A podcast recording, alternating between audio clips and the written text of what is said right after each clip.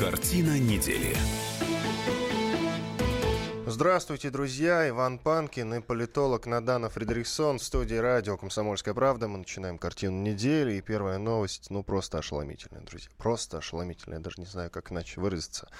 А, мультфильм, знаменитый мультфильм, причем знаменитый не только в России, но и по всему миру, который называется «Маша и медведь». Э, большинство из вас, 99,9%, а, видели этот мультфильм и знают об этом мультфильме.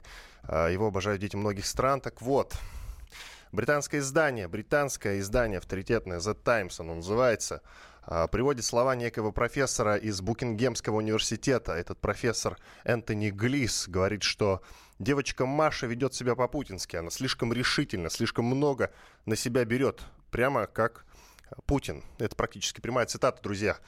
Вот так начинается наш сегодняшний день. Надан. Кошмар. Называется, А давай- дожили, докатились. Ты знаешь, я в Ютьюбе сразу вел, ну, Ага. чтобы фрагмент какой-то взять из этого мультфильма, вел и прям вот первую серию.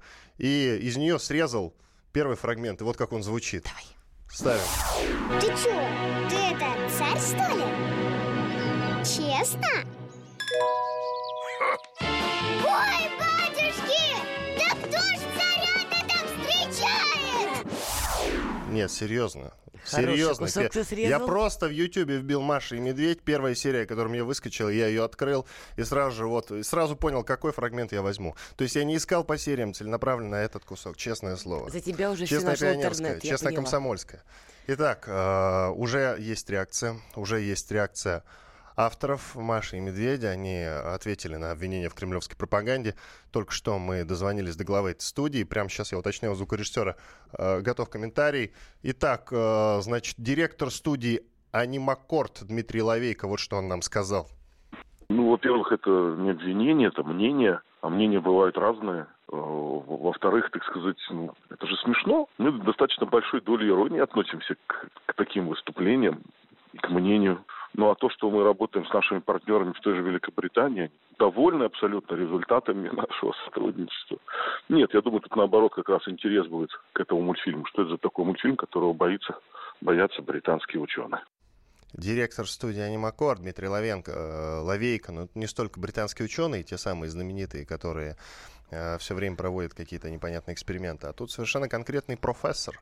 Профессор Букингемского, насколько я понимаю, университета, если я все правильно понимаю, так вот, ну, значит, серьезный. Да, профессор Букингемского университета, Энтони Глис его зовут. Вот так вот он э, сказал, что, собственно, ведет себя по-путински Маша. Такая напористая, даже неприятный у нее характер, и при этом она решительная. Девочка откусывает больше, чем может проглотить. Не будет большим преувеличением сравнить ее поведение с поведением Путина. Еще раз цитирую. Сколько не цитирую, и все время, да, и все время как-то ошарашивает. Ну, теперь твое мнение, Надана. Не, ну, во-первых, забавно было, что сейчас вот а, представитель Маши Медведя, представитель а, Дмитрий, кажется, да, прокомментировал все тоже в стиле Владимира Путина. Дмитрий Ловейко, да. Да, Дмитрий Ловейко сделал комментарий в стиле Владимира Путина, что, я думаю, окончательно добьет профессора из вот этого букингемского, значит, заведения богоугодного. Да и на самом деле, ну, это, во-первых, действительно, это мнение отдельно взятого человека, а во-вторых, я даже скажу больше, это хорошая реклама. Поэтому, я думаю, интерес к этому мультику действительно будет расти прям пропорционально. Тут надо заметить, что этому мультфильму реклама-то особенно не нужна. Он действительно популярен во всем мире. Его Еще больше. еще больше. Много славы Попу- не бывает. Да, это правда, действительно. Это правда. А, Я сейчас даже нек- некую информацию озвучу. Маша и Медведь, созданный студией Анимакорд, появился в 2009 году. А, Каждая серия длится около 6 минут. М- Мультсериал получил множество наград, в том числе и международных. Права на его показ приобрели Netflix, Turner, Kika, France TV, Sony Music, NBC Universal, Universal, извините, и Television.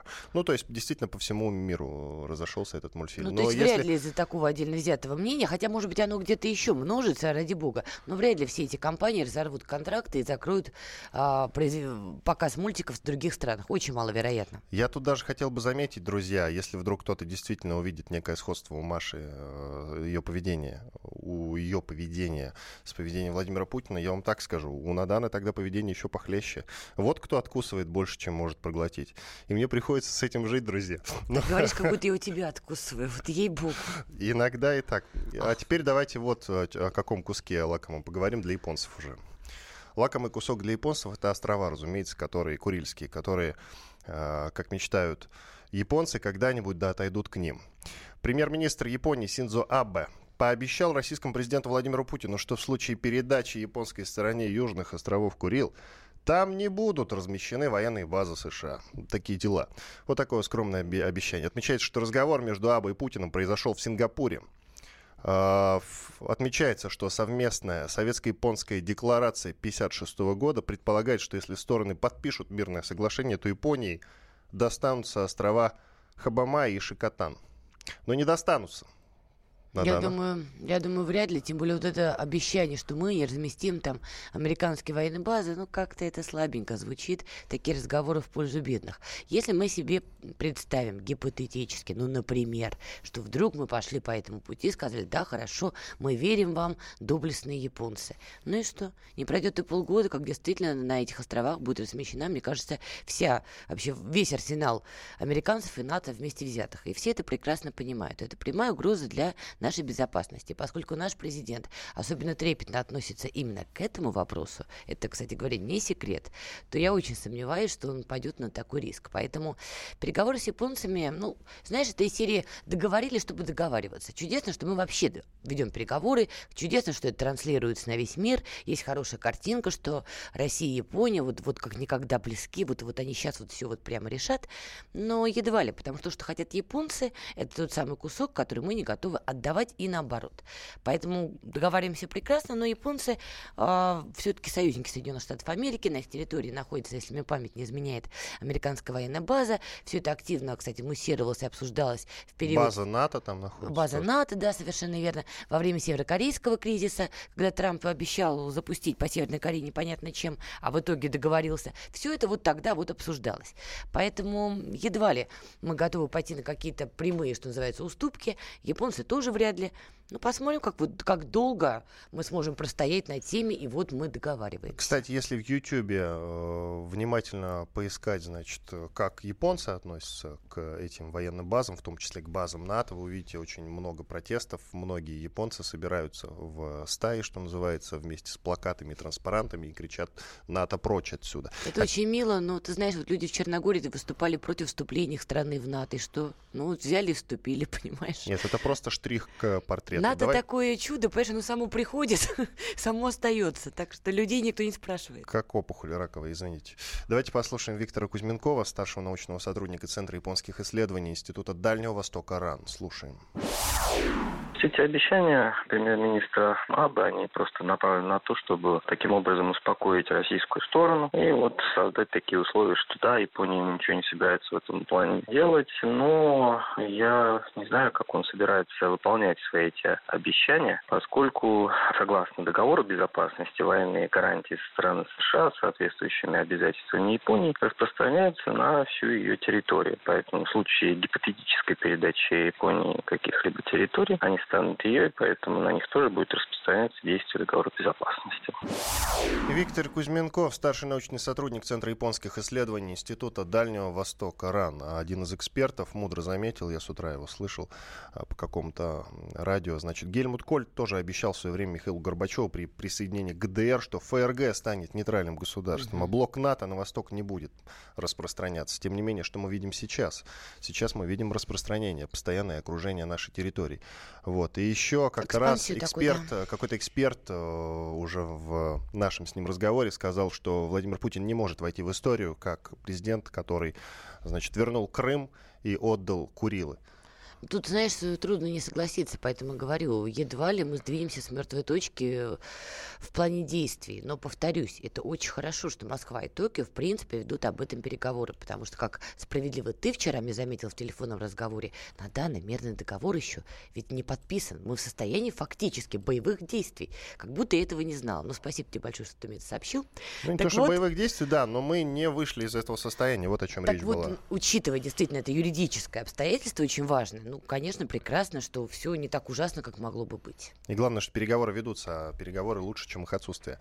А, через пару минут, друзья, мы продолжим наш эфир. Будем говорить о заявлении министра иностранных дел России Сергея Лаврова. Он заявил сербским СМИ, что Запад оказывает давление на страны Балканского полуострова, пытаясь снова реализовать украинский сценарий. Иван Панкин и политолог Надана Фридриксон в студии. Оставайтесь с нами. Картина недели.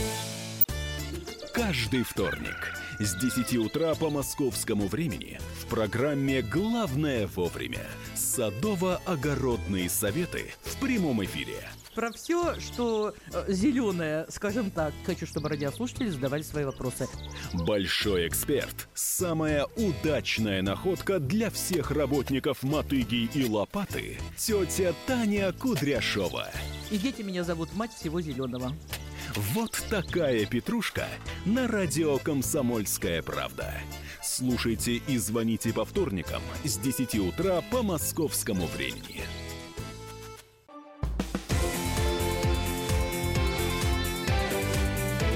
Картина недели.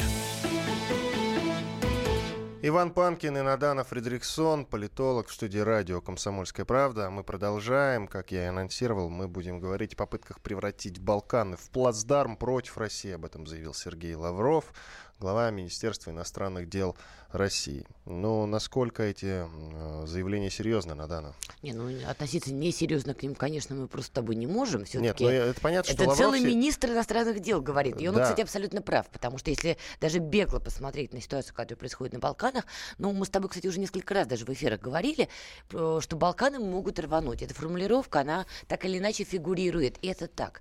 И вот тот факт, что Россия сейчас с Сербией стараются действительно сблизить максимально позиции, что очень важно, учитывая, что у Москвы сейчас сложности на европейском направлении. Чем больше этот процесс происходит, тем больше наши американские партнеры, наши западные партнеры пытаются этому противостоять. Мы прекрасно помним, какие публикации шли в той же американской прессе. Русские идут на Балканы, русские подрывают европейское единство.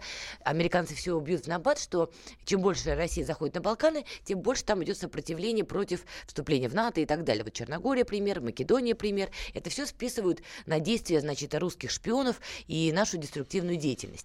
Но, тем не менее, действительно, там есть этот раскол. Если Косово, которое в одностороннем порядке заявило о своей независимости, не скрывает, что они всецело ориентируются на Соединенные Штаты, и, собственно, лидер Косово это открыто заявлял, то Сербия в этом смысле открыто заявляет, что ну, в таком случае мы активно рассчитываем на поддержку Москвы. И учитывая, что такая ситуация происходит, мы видим, что в Сербии идут военные учения, беспрецедентные. Последний раз такие крупные военные учения там проходили во времена еще Югославии. То есть в регионе идет гонка вооружений. Сербия готовится к любым вариантам. Россия заявляет о том, что, ну, конечно, в случае обострения ситуации, а оно возможно, мы, скорее всего, будем поддерживать сербскую сторону. Там очень много нерешенных вопросов. Помимо Косово есть еще вопрос республики сербской, которая находится в составе Боснии и Герцеговины. И там это тоже все очень переплетено. Давай и уточним, что это не Сербия. Это не... Вот, у да, я сказал, в составе возник, Боснии и Герцеговины. Нет, в составе другого государства. Да, да, да. Но называется республика сербская не просто так. И, естественно, Сербия и Республика Сербская, они, в общем, как-то взаимодействуют в гуманитарных э, связях и так далее. Поэтому то, что факт, что Россия туда заходит, это важно, но там очень много болезненных, кровоточащих проблем, которые мы должны решать. Дадут ли нам их решать? Вот это вопрос. Потому что даже вот эту косовскую проблему, ну, мы уже видим, как американцы, которые признали, кстати говоря, независимость Косово, вот они бьют на баты и вставляют на палки в колеса. А Балканы стратегически важный регион, и исторически мы прекрасно помним, сколько войн шло. Поэтому тот факт, что там сейчас могут схлестнуться две державы, Россия и Соединенные Штаты Америки. Ну, в общем, для истории ничего нового.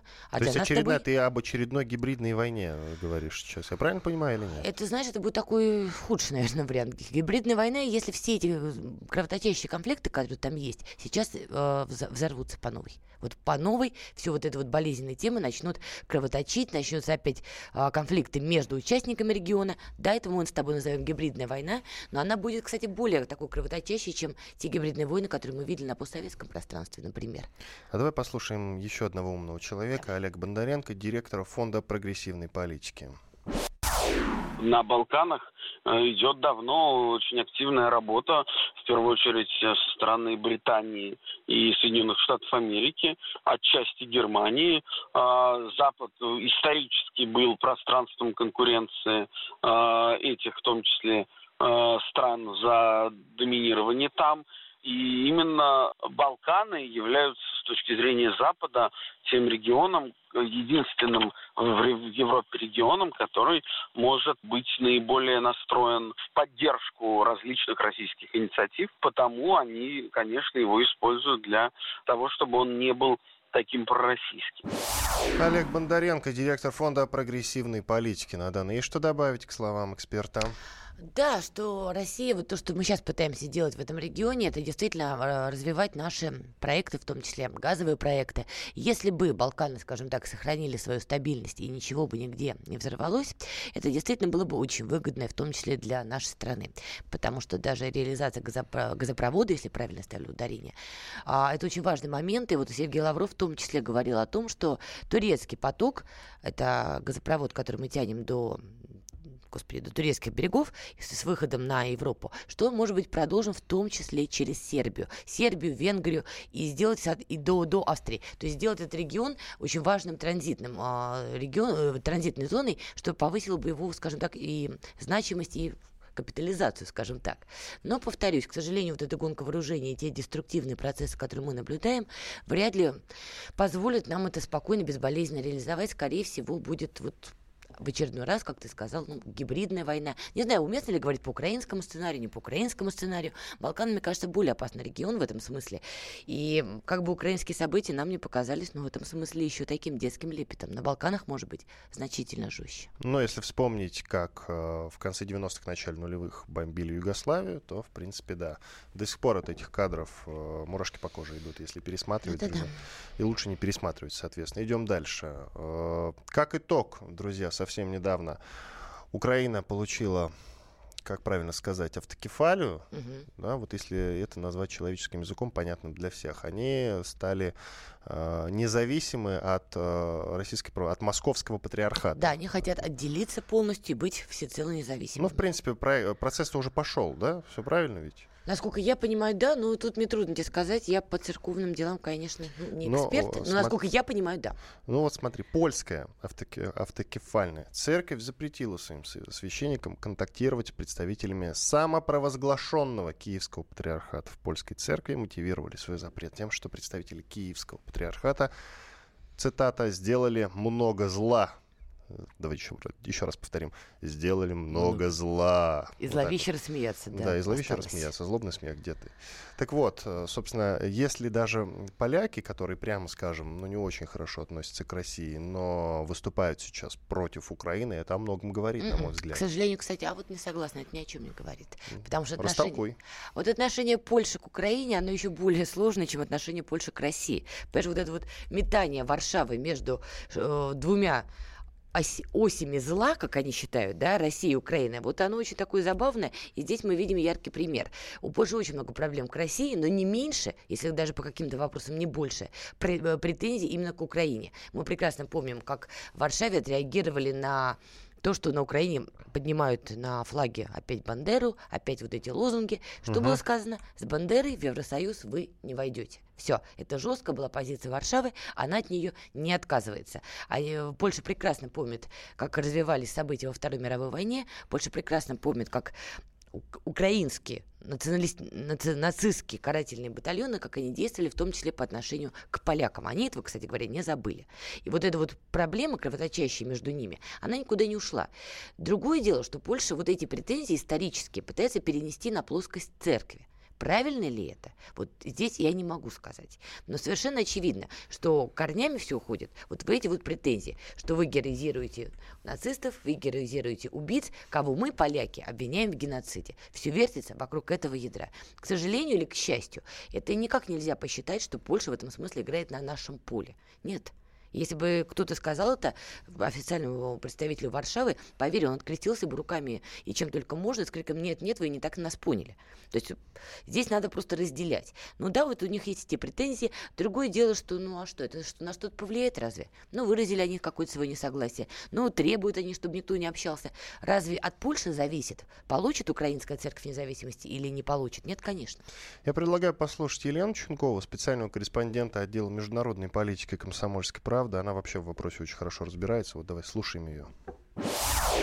Отныне поляки запретили своим архиереям а, поддерживать контакты с украинскими раскольниками. Это, во-первых, так называемый Киевский патриархат, который не признан никем в православном мире. И также еще одна раскольничья структура упомянута была в решении польских епископов. Это так называемая Украинская автокефальная православная церковь. Это решение Русская православная церковь горячо приветствовала. Ранее необходимости решать украинский кризис сообща на Всеправославном соборе заявила сербская православная церковь, э, чей предстоятель патриарх Ириней, я напомню, не так давно даже оказался в списках печально известного миротворца из-за того, что назвал Петра Порошенко врагом э, всех славянских народов. Хочется думать, что следом за польской церковью и сербской церковью свою позицию публично озвучат и остальные поместные православные церкви.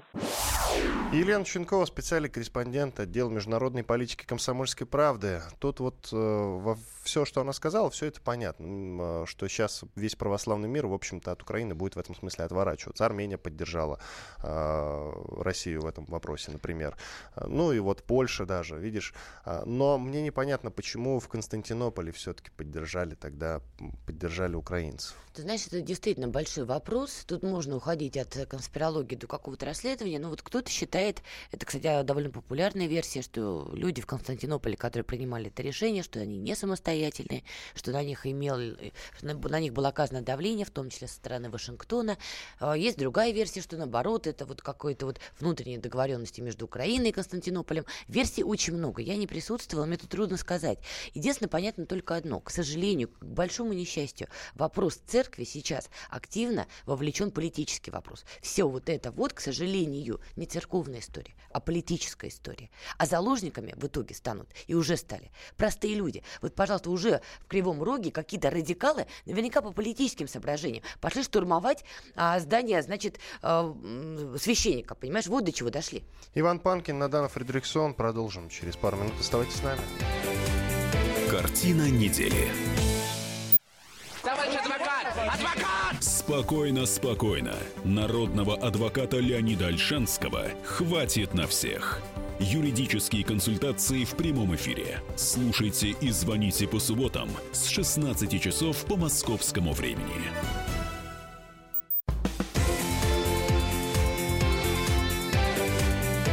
Картина недели. Иван Панкин и политолог Надана Фридрихсон по-прежнему в студии радио «Комсомольская правда». И мы продолжаем. Сейчас мы будем обсуждать российскую агрессию и то, как Госдеп США поможет Киеву в борьбе с этой самой российской агрессией. Только Вообще... можно одно уточнение, потому что доходная реклама немножко некорректно выразилась, торопилась. Итак, в Кривом По Роге... Кривого Рога. Да, Давай. в Кривом Роге, значит, э, несколько радикалов пытались штурмовать резиденцию митрополита Криворужского и Николопольского Ефрема. То есть, сказал священник, а вот я уточнила просто. Угу. Но, тем не менее, все равно это, конечно, безусловно, очень тревожно. Вообще, тревожное и я тогда подытожу, сейчас все русскоговорящие священники на Украине, возможно, будут подвергаться э, нападениям. Да. налетом, да. если быть конкретным. Все они в опасности. Это чистая правда, друзья. К сожалению, это так. Теперь продолжаем про российскую агрессию. Итак, что касается российской агрессии. Госдеп США поможет Киеву в этой самой борьбе священной. Ты бы называется. хотя бы с сарказмом говорил-то про российскую агрессию, так серьезно сказал. На, на самом деле эта серьезность, она и отображает, э, собственно, всю иронию, в общем-то. Тебе скоро предложат работать на украинской радиостанции. Продолжаем, друзья, про российскую агрессию, сказал Иван Панкин. Предложат, это будет тема для нашего с тобой разговора, между прочим. Между и прочим, сенсации. Да. Я прославлюсь, наконец. Итак, э, госсекретарь США Майк Помпео сделал соответствующее заявление. Серьезный человек, по сути, там, я не знаю, второй, третий человек в стране, в США, правильно я понимаю? Да, конечно. Госсекретарь, шутка ли? Шутка ли? Здесь вот такой вам не человек. Там, серьезный да. человек. Да, здесь вам не там. И может быть, кстати, может быть, мне в США работу предложат наконец-то. А ты английский знаешь? На США. Я быстро выучу. Ну, вот частично Понятно. знаю, я быстро выучу. Понятно. Да. Украинский выучишь бы еще быстрее, так что нет. Украинский я частично уже знаю. Ну все, все. Продолжаем. Все. Ладно. Итак, он заявил, что дух смелости и решительности направляет Украину. Помпео убежден, что страна борется за свой суверенитет и территориальную целостность перед лицом российской агрессии. А цитирует его Today. Ну вот, Надана, Чудовищно, сколько еще, деле. сколько еще э, США будет помогать Киеву в борьбе с российской агрессией? И, Если насколько я понимаю, пока что абсолютно бессмысленно ее помощь американцев или нет? Да не, ну почему же? Тут они, недавно, знаешь, какое... Они поставили джавелины, в конце концов. Ничего себе. Так что, и ситуация сразу изменилась в пользу Украины. Тут недавно, значит... Э, так, тебе нужно по факту или просто для слов? Тут недавно я, значит, смотрел украинское ТВ, а, как ты знаешь, я знаю украинский. И там, среди прочих, э, значит, обсуждалось, э, на каком месте в рейтинге мировом находится армия Украины. И они на полном серьезе говорят, знаешь, как, что говорят? Ну. В десятки сильнейших армий мира. То есть конкретного места нет, к сожалению. В десятки сильнейших армий мира. Понимаешь, все десятки, дела? и я про себя думаю, и так десятка, я сразу прикидываю. Я, может быть, конечно, профан в этом деле, в армейском, но тем не менее, сразу думаю. Ну вот э, на первые три места сразу, безотносительно, мы ставим э, армии России, США, наверное, Китай, правильно я Даже понимаю? США, Россия, все-таки, Хорошо, извините. это не важно. Их военный бюджет колоссальный. Я же говорю, безотносительно какого-то вот э, конкретного рейтинга, да? То есть мы не будем пьедестал сейчас выставлять вот этой тройки. Это пусть будет США, Россия, Китай, э, Россия, США, Китай, Китай, Россия, США, любая, значит. Это вот три, собственно, главные армии мира, на мой взгляд. Потом, ну какие еще армии у нас есть? Наверное, Израиль сильная армия, Иран сильная Мгм. армия, Индия сильная армия, э, Япония, наверное, сильная армия. Что, Франция, может быть, не знаю. А Великобритания традиционно с сильным Ну, у них флотом. флот, да. Да. Сколько я насчитал? Ну, штук 7-8. Так, а с- теперь где? И где-то в десятке тут. Ну, И нормально. где-то в Место десятке Украина. Да, причем, ну, я не знаю, это после поставки джавелинов они, что ли, в десятку-то попали? Послушай, ну, я не служила в украинской армии, не рвусь, в отличие от тебя сейчас, попасть на Украину и получить там работу. Ты уже очень это От явно... Майка Помпео, да. Да, стараешься это, это сделать. Слушай, ну я помню вот эти чудовищные видео и сообщения о суицидах в украинской армии. Я помню видео, которые были в интернете, не, не похожи на то, что они постановочные, да, как украинские военные, скажем так, очень нетрезвом виде, очень неподобающе себя ведут. Я не говорю, что вся украинская армия такая, безусловно, но все-таки то, что даже на самой Украине признают, что проблема в армии и с армией присутствует, ну, по-моему, это медицинский уже факт. Поэтому мне трудно сказать, насколько оправданно, скажем так, они отнесли украинскую армию в десятку. Я не служила и пока не собираюсь. Но потому что вижу я, может быть, как жертва пропаганды, может быть, как объективный наблюдатель, что-то не похоже, вот честно.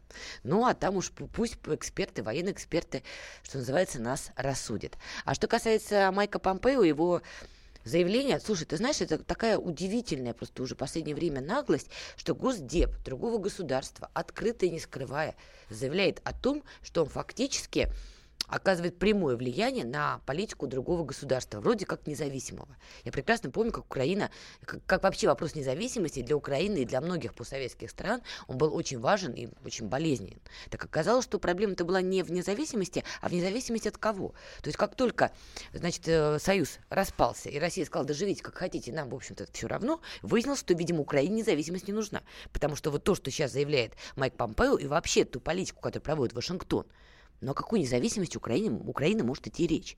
Если даже брать выборы 2019 года, ну, совершенно очевидно, что та же Юлия Тимошенко мчалась на молитвенный завтрак в Вашингтон с Дональдом Трампом не просто потому, что она голодная, а очевидно совершенно, чтобы поговорить с Трампом о своей президентской кампании, которую, которая тогда только у нее планировалась. Но это же чудовищно. И прекрасно уже всем понятно, что никакой российской агрессии нету. Крым, да, он часть России, и примите это уже, все это медицинский факт, с этим уже ничего не сделать. Зачем провоцировать вот эту бессмысленную риторику «мы поможем Украине противостоять агрессии России». Хорошо, допустим, как вы поможете? Ну вот допустим. Вот представим себе, что Россия вдруг действительно стала агрессивна по отношению к Украине. И что сделал Соединенные Штаты Америки? Они отправят своих военных, что ли, на Украину, чтобы они единым фронтом, грудью защитили украинский народ и украинских детей?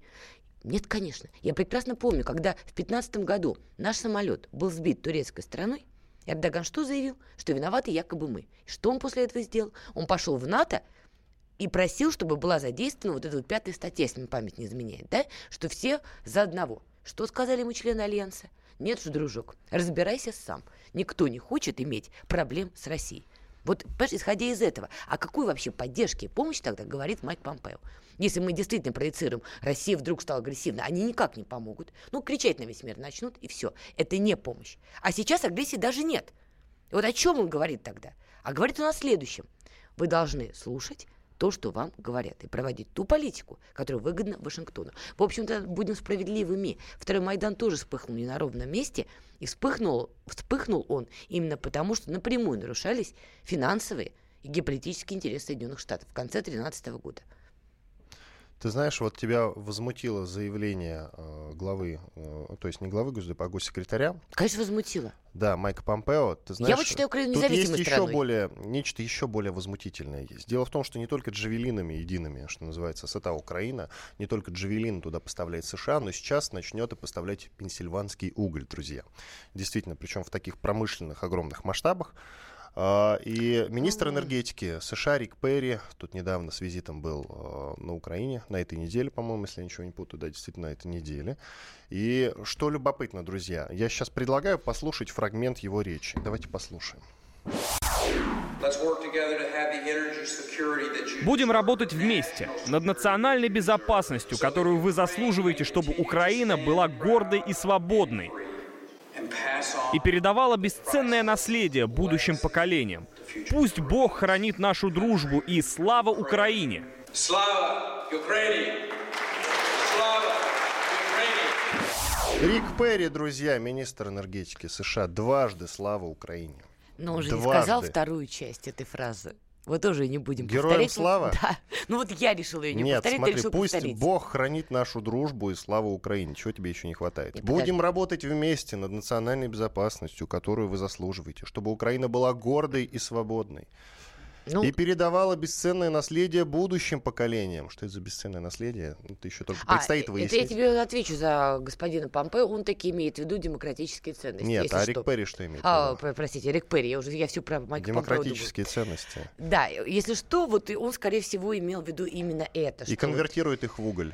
и конвертирует их. Вот еще жалко, что ли? Чуди- Я понять не Нет, могу. нет. Вот тебе жалко? Я не хочу, чтобы на Украине замерзли люди, просто потому что обычных рядовых людей, укра- Они так, и украинцев, так замерзнут мне в действительно смысле. искренне жаль, потому что они заложники политики Ты меня э, прости, конечно. тех людей, но которые если Раде. поставлять реально уголь из Пенсильвании, все равно большинство украинцев замерзнут, потому что он будет астрономически дорогой. Ты представляешь себе, сколько он будет стоить и сколько тогда будет стоить банальное отопление?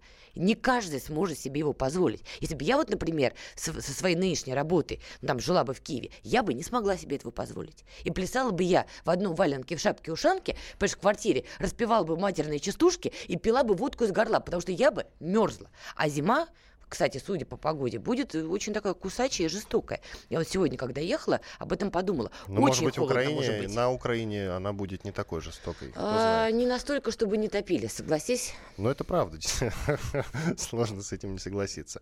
А, Тут еще россиянина не пустили на Украину из-за георгиевской ленты на чемодане, но не об этом сейчас. В Раде пригрозили ответить на закрытие Азовского моря. Они Нет, все вот о войне и о насчет, войне. насчет того, что не пустили нашего гражданина, я просто тут хотела бы, знаешь, пару реплик-то сказать. Конечно, то, что на Украине есть закон о запрете георгиевской ленточки, это закон чудовищный и, на мой взгляд, идиотский, вот честно говоря. Но закон тут есть. И закон есть закон. И закон есть допустим. закон. Кстати, И да, я- справедливо. И ты знаешь, я тут, знаешь, просто стала копать эту тему, хотела просто обсудить, что называется. Выяснилось, что не один человек из России, а достаточно много людей из России, пытаясь попасть в Киев, в Киев, не куда-нибудь, они привязывали, ну, где-то вот георгиевскую ленточку. Я пытаюсь понять, зачем? Для чего? Если понятно, что есть этот чудовищный закон, он есть, зачем эта провокация? Кому она нужна? Что касается помощи Украине в борьбе с российской агрессией, я предлагаю послушать еще мнение эксперта Владимира Оленченко, старшего научного сотрудника Института мировой экономики и международных отношений РАН. Разделить Россию и Украину. Ну, вот этот проект, он давно занимает умы американских э, политиков. Они этой идеей, мне кажется, увлечены, испытывают иллюзии, что это возможно. Но это невозможно. Американцы э, зачастую становятся пленниками своих собственных мифов. Лица, которые, э, скажем, действуют со стороны американской администрации на украинском направлении, они как раз находятся во власти этой иллюзии. Это и Волкер Накорт, и вот э, Помпео Мар. Ну вот, Владимир Оленченко, старший научный сотрудник Института мировой экономики и международных отношений РАН. Есть что добавить?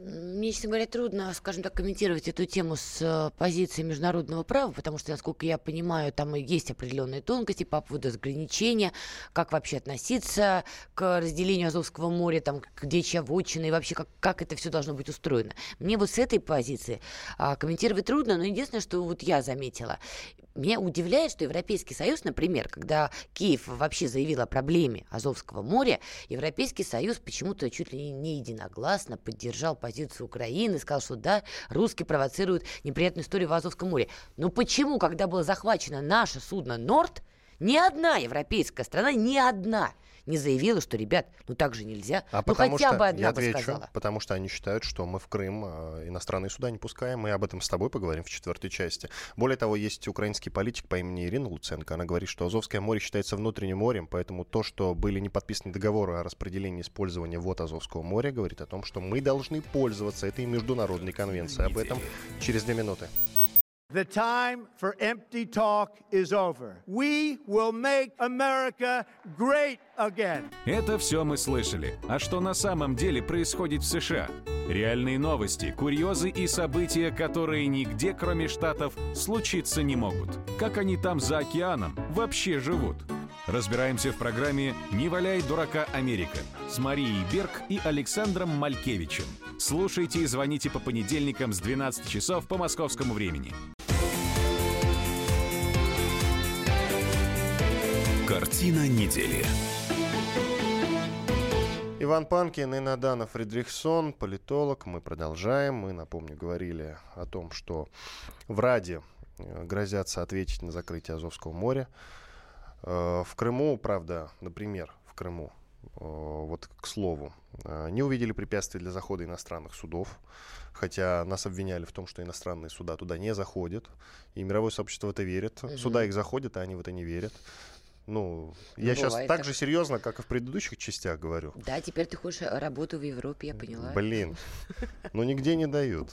Так Ну, подожди, подожди. Ладно, что касается э, вот этой задачи обострять отношения с Россией, мы спросили мнение Игоря Шишкина, заместителя руководителя Института стран СНГ, вот что он нам ответил. Перед ясная и четкая задача максимально обострять отношения с Россией. И Азовское море сейчас выбрано новым театром вот такой напряженности. Соответственно, киевский режим будет и дальше везде и всюду кричать о том, что Россия совершает агрессию в акватории Азовского моря. Евросоюз будет и Соединенные Штаты будут делать вид, что в это искренне верят, принимать грозные резолюции. И очень даже может быть, что дойдет до соответствующих санкций. Игорь Шишкин, заместитель руководителя Института стран СНГ. Просто звучало так, как будто Игорь Шишкин в данный момент уже находится в тылу врага, уже слышит их коварные шепотом планы говорит. и шепотом, да, Ну ладно, не докладывает будем иронизировать. штаб, что происходит. Нет, это я с большим уважением. Это я, кстати, без какого-то сарказма а в отношении позиции Игоря Шишкина. Сказал он, на мой, на мой взгляд, абсолютно корректные, справедливые вещи. Но просто действительно вот голос такой был. Не могла не отметить. А, Я уже привел цитату Ирины Луценко, украинского политика. Еще раз ее напомню. Азовское море считается внутренним морем, поэтому то, что были не подписаны договоры о распределении использования вод Азовского моря, говорит о том, что мы должны пользоваться этой международной конвенцией. А, Что касается этого заявления, на него практически ответил бывший замглавы Генштаба ВСУ Игорь Романенко. Он считает, что российские власти могут закрыть Азовское море для украинских судов, из-за чего возрастет вероятность большой войны между странами. Об этом он рассказал в интервью изданию «Апостроф». Можете ознакомиться. Э, Далее, значит, э, Большая что еще война сказал? между Украиной и Россией, Разумеется, а между кем еще? Он в своем разуме, ну вот правда. Подожди, послушай дальше. А, Вообще-то они в десятке ведущих э, армий мира. Мы уже говорили об этом. Да-да-да. Не должна об этом забывать. Военное столкновение нецелесообразно, поскольку украинская армия не в состоянии ответить российской. Цитата. «Войска к нам не заведут, потому как Запад не хочет расширения этой войны в широкомасштабную и перерастание в Третью мировую. Активно помогать на дипломатическом, экономическом фронтах и в военной области – это да, но воевать за Украину – нет». Конец цитаты господина Романенко. Ну вот. Ну вот. Вот. Видишь? Дальше здравая Я о чем говорю? Они там между собой договориться не могут, блин. Не, ну просто вот это действительно абсолютно здравая мысль. И повторю, в свое время печальный для Анкары опыт показал, что едва ли э, Альянс Единым фронтом встанет на защиту. Если не встали на защиту Турции, члена НАТО, то с чего будем вставать на защиту Украины, которая не является членом НАТО? И совершенно, по-моему, очевидно, что из-за Украины, не знаю, к сожалению или к счастью для них же, никто с Россией воевать не будет. Это просто, ну, странно. Мне кажется, об этом вообще говорить не стоит. Обидно другое. Вот постоянно на Украине идет эта риторика, что мы в состоянии войны с Россией. Эта риторика, она звучит из Украины, из Киева. И понятно, что эта риторика, она направлена не сколько даже на старшее поколение, которое прекрасно все понимает, прекрасно все видит и прекрасно себе отдает отчет, как бы на самом деле выглядела война против России. Вся эта риторика направлена на молодое поколение, которое растет, подрастает, и вот мы уже видим примеры, как они, часть из них уходит в радикальные ряды и начинает совершать нападения, в том числе на э, дома священнослужителей. Понимаешь? Вот что страшно, что эта риторика, она отравляет именно молодежь, а молодежь вырастет. Мы с тобой, кстати, в том числе как-то вне эфира обсуждали еще некие лагеря, которые есть на Украине, которые занимаются якобы патриотическим воспитанием детей, детей, а лагеря эти вызывают ужас даже у европейцев. Одна испанская журналистка побывала в таком лагере, у нее волосы дыбом встали. Да, и это показали по телеканалу Евроньюз. Действительно, друзья, вы можете найти этот сюжет. Это посмотреть. как бы не выдумка. И что ужасно, получается... Там маленькие дети, там лет по 10, им, они бегают с автоматом Калашникова, тренируются стрелять, их учатся разбирать, собирать автомат. Стрелять по-русски, если что, я просто отмечу. Да, если быть точнее, то да, их учат стрелять по мишеням, пока что не живым, но движущимся. Значит, ну, пок- так, ну, ты предполагаешь, что, может быть, скоро уже и поживым. Но, кстати, учитывая, что там происходит, уже, Богу, я уже не знаю, ч- что прогнозировать Она и чего потому ждать. это армия и в десятке, понимаешь, что там и дети уже с автоматами. детей. Так я к чему вела ты свою светлую мысль? Понимаешь, вот для этих политиков вот эти все заявления, они ни о чем, они каждый день привыкли их заявлять. Но если будет вот так вот отравляться молодежь украинская и дети, мира между нашими странами никогда не будет. Потому что будет вырастать поколение более радикально настроено против России. Ну, ты помнишь, да, вот видео с этого лагеря, где пьяные русские, якобы такая массовка они нагоняют там для детей, и они там «А-а-а», пытаются куда-то прорваться. Ну, вот кто вырастет из этих детей? Люди, которые ненавидят Россию просто потому, что она есть. Вот это чудовищно. Я еще вот какую новость хотел бы обсудить. Э, Понятно, что ни ты, ни я не сильны в экономике, но тем не менее мы эту тему пройти Я мимо хорошо этой темы. трачу, почему? Я Мимо этой темы мы пройти не можем. Э, После нескольких месяцев сокращения вложений Россия вновь начала наращивать инвестиции в облигации правительства США. Э, Ну, надо, конечно, у экспертов спросить, зачем. Вот, например, э, что по этому поводу думает Никита Кричевский, известный экономист. Несмотря на десятилетия потребности в инвестициях, у нас так и не создан механизмов для того, чтобы эти инвестиции грамотно размещать и извлекать из них прибыль. Достаточно сказать, что инвестиционный фонд Российской Федерации, созданный в 2006 году и составлявший 200 миллиардов рублей, был выбран всего лишь на 83 миллиарда. И через два года размещение этих денег были приостановлены. Плюс ко всему у нас так и не создано за 15 лет деятельности стабилизационного, а потом Фонда национального благосостояния и резервного фонда структура, которая могла бы размещать наши нефтяные излишки на международных рынках, принося России прибыль. Третье, не менее важно, это то, что в отношениях между Россией и США, конкретно между Владимиром Путиным и Дональдом Трампом, в последние недели происходит неявное, но потепление. Никит Кричевский, известный экономист, и у меня, друзья, для вас радостная новость, потому что его очень популярная программа «Неделя в цифрах», которая до этого выходила на других радиостанциях, теперь будет выходить на радио «Комсомольская правда» по четвергам в 20 часов. Первая программа уже вышла на этой неделе, в минувший четверг. Надо обязательно, особенно мне, послушать. Я, ну, может быть, действительно начну наконец-то разбираться. Тратить с умом. Да, Еще мнение экономике. одного эксперта Тратить предлагаю послушать. Михаила Беляева, эксперта Российского института стратегических исследований. Таков мир сейчас, что пока надежнее, чем американские ценные бумаги казначейства, пока не существует. Это не значит, что мы отказались от своей идеологии, от своего намерения. Но в данном случае мы выступаем вот реализацией сиюминутной наших интересов. И кроме всего прочего, мы должны понимать, что банки и Центральный банк в том числе действуют на основании законов, инструкций и разного рода положений. Мы не можем вкладывать свои средства в те бумаги, которые не соответствуют тем нормативам, которые заложены в этих документах. Михаил Беляев, эксперт Российского института стратегических исследований. Почему Россия покупает бумаги США, ценные бумаги, разумеется. Ну что ж, э, к другой Я так теме. поняла, что это важно, да? Что это правильное решение. Из того, что я услышала. Ну, у нас просто нет другого выбора. Вот Понятно. что ты должна была понять. Понятно. Итак, э, США. А вот тема, в которой ты должна разбираться. США перевезут военных из Африки из России. Ну, а если быть точнее, из-за угрозы, исходящей от России и Китая. Вот, у тебя есть какие-то мысли по этому поводу? Да, Что это вдруг э, армия, которую ты поставил на первое место, Я вдруг поставила. испугалась Россию и Китая? Я прошу прощения, не я, а, Мы так когда сказать, с тобой другие умные не- не- люди. ре- рейтинг Я составляли. ссылалась на них, извини. Так что это Нам уже еще Виктора. Баранца послушать, давай. А, очевидно совершенно... Нет, кстати, тут уже вышли публикации о том, что американская армия не готова, оказывается, к тому, чтобы вести войну на два фронта. Это пишут сами американские публицисты, это не российская риторика. А переводят они совершенно очевидно, что фраза «из-за России» звучит для отвода глаз. Ну, сейчас уже как-то принято все сваливать на Россию и на российское направление. А переводят они их совершенно очевидно для того, чтобы сгущались тучи над Ираном. Это война на Ближнем Востоке, это и прямые интересы США и Трампа. Он этого не скрывает. Россия для отвода глаз. Давай быстро послушаем Виктора Баранца, военного обозревателя «Комсомольской правды». Что он думает по этому поводу? Сколько военных баз и объектов Соединенных Штатов Америки в Африке? Более 40. А сколько китайских и российских? Если идти по строгому военному счету, то сегодня мы можем говорить об одной китайской базе, которая только формируется. Что же касается России, то с ее стороны присутствуют небольшие воинские контингенты, которые исчисляются десятками специалистов, которые помогают местным вооруженным силам в профессиональной военной подготовке. О какой военной угрозе со стороны Китая и России для Соединенных Штатов Америки в Африке может идти речь? Это все пропаганда.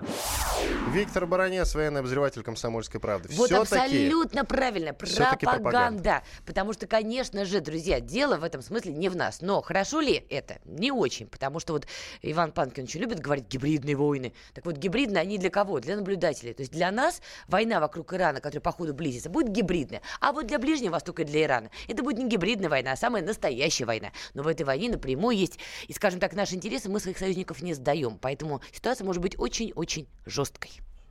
Иван Панкин и Надана Фредериксон, политолог. Всего вам доброго. До свидания, друзья. До свидания. Картина недели. Псы гоняются за котами. Так всегда было и так всегда будет. Такова жизнь. Как подружить домашних питомцев, чем кормить и когда водить к ветеринарам. Каждую субботу в эфире радио «Комсомольская правда» вот такая зверушка. Самая живая программа про братьев наших меньших. Советы ветеринара Ильи Середы. Не пропустите.